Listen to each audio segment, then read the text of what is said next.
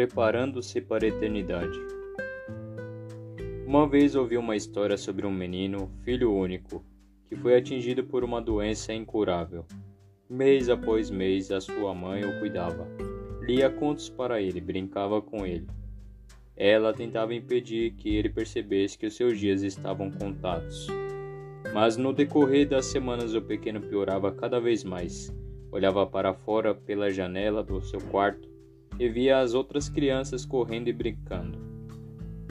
Percebia que nunca mais seria como elas. Começou a entender o que a sua mãe tanto tinha tentado lhe ocultar. Ele sabia que ia morrer. Um dia sua mãe estava lendo para ele um trecho do Rei Arthur e os Cavaleiros da Távola Redonda. Ele lia sobre as gloriosas guerras do rei, sobre os muitos cavaleiros corajosos que morreram em nobres batalhas. Então olhou nos olhos do seu pequeno garoto e viu uma pergunta no rosto dele. Silenciosamente fechou o livro. O pequeno olhou para sua mãe e fez a pergunta tão temida por ela. A pergunta que queimava no seu coração infantil: Mamãe, como é morrer? Vai doer? A mãe desviou o olhar com os olhos cegos de lágrimas. Não pôde responder, não podia nem sequer pensar. Correu para a cozinha como se o jantar estivesse queimando.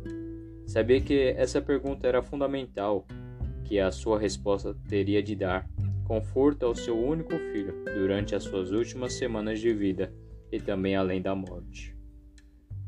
A mãe apoiou-se contra o armário da cozinha com os nós das mãos pressionados contra a madeira. Numa oração sem palavras, ela pediu a Hashem a força necessária para dizer a verdade a seu filho moribundo e a sabedoria para saber o que dizer. De repente, lhe pareceu saber exatamente o que responder ao seu pequeno menino. Voltou para ele e acariciou os seus cabelos. Michael, disse, lembra-se quando você era muito pequeno e brincava sem parar o dia inteiro quando chegava a noite, você ficava tão cansado que nem conseguia tirar as roupas. Você ia até a cama da mamãe e adormecia. Mas essa não era a sua cama, não lhe pertencia. E você ficava nela só um pouquinho. Na manhã seguinte, com muita surpresa, você acordava e percebia que estava na sua própria cama, no seu próprio quarto.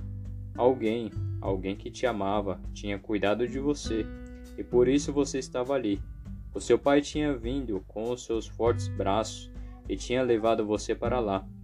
A mãe fez uma pausa. Michael, a morte é assim. Um dia acordamos e estamos em um outro quarto, nosso próprio quarto, ao qual pertencemos. Nosso Pai Celeste nos leva para lá, porque Ele nos ama.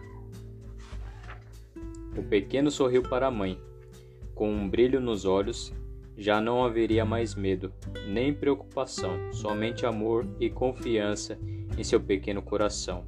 Enquanto aguardava o encontro com seu pai no céu, não perguntou nunca mais, e algumas semanas depois o pequeno dormiu, exatamente como ela tinha dito.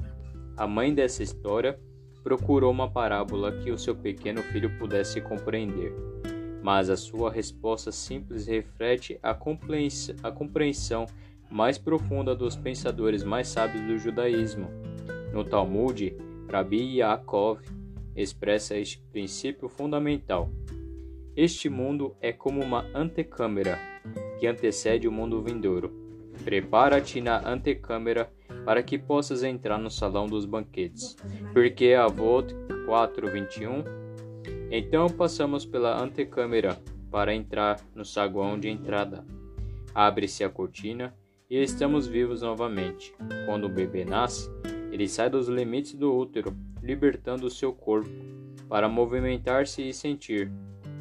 Assim também nesta vida, o terceiro estágio da existência, ficamos liberados da carga do nosso segundo útero, o corpo, não com expressão preocupada ou os olhos opacos, não com as costas curvadas ou os braços fracos não com a mente acossada por temores sem fim, nem torturada pelo arrependimento, não com o coração desgarrado pelas lembranças amargas, nem rasgado pelo vidro cortante dos sonhos desfeitos.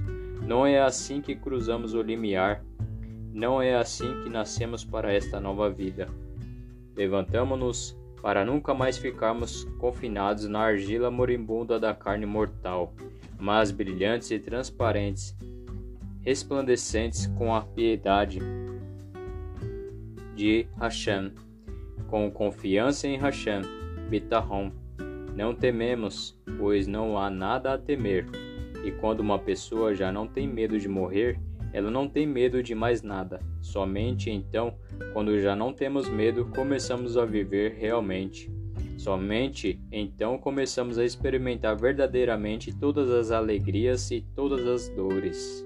Começamos a viver e somos gratos por cada momento desta vida. Um homem temente a Hashem é, em certa medida, temente à vida, mas quando a morte perde o seu medo, quando ela vale a pena, então a vida também vale a pena ser vivida. E quando você tem alguma coisa pela qual vale a pena viver, um ideal, uma meta, uma fé, então quando a morte chegar, ela chegará como um amigo bem-vindo, enviado para receber-nos na nova vida, no novo nascimento.